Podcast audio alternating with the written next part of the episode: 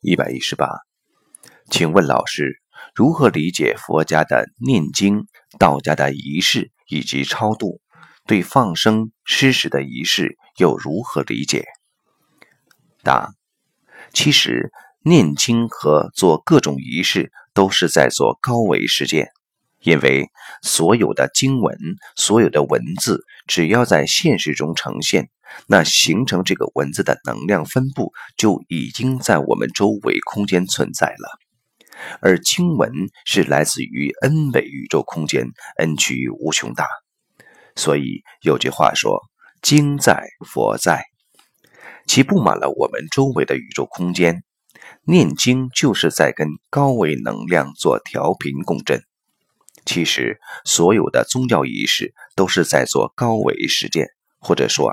他们是高维实践中的一种必然手段或条件，而你不满足这种条件，就无法获得高维的信息。在《一的法则》这本书里，有个非常有意思的场景。那位灵媒跟科学家说：“你把我头部旁边的水晶球往左移动两毫米。”读到这时，我当时就纳闷：这个东西怎么会这么精确？然后我突然明白了，所有的法器都是跟高维能量连接的天线。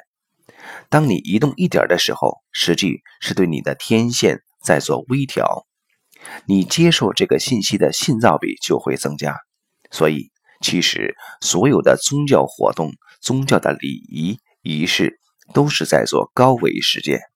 所有的图腾、所有摆设的法器，都是一种特定的空间能量分布，而在这种特定的空间能量分布场里面，实际布置的是一个天线。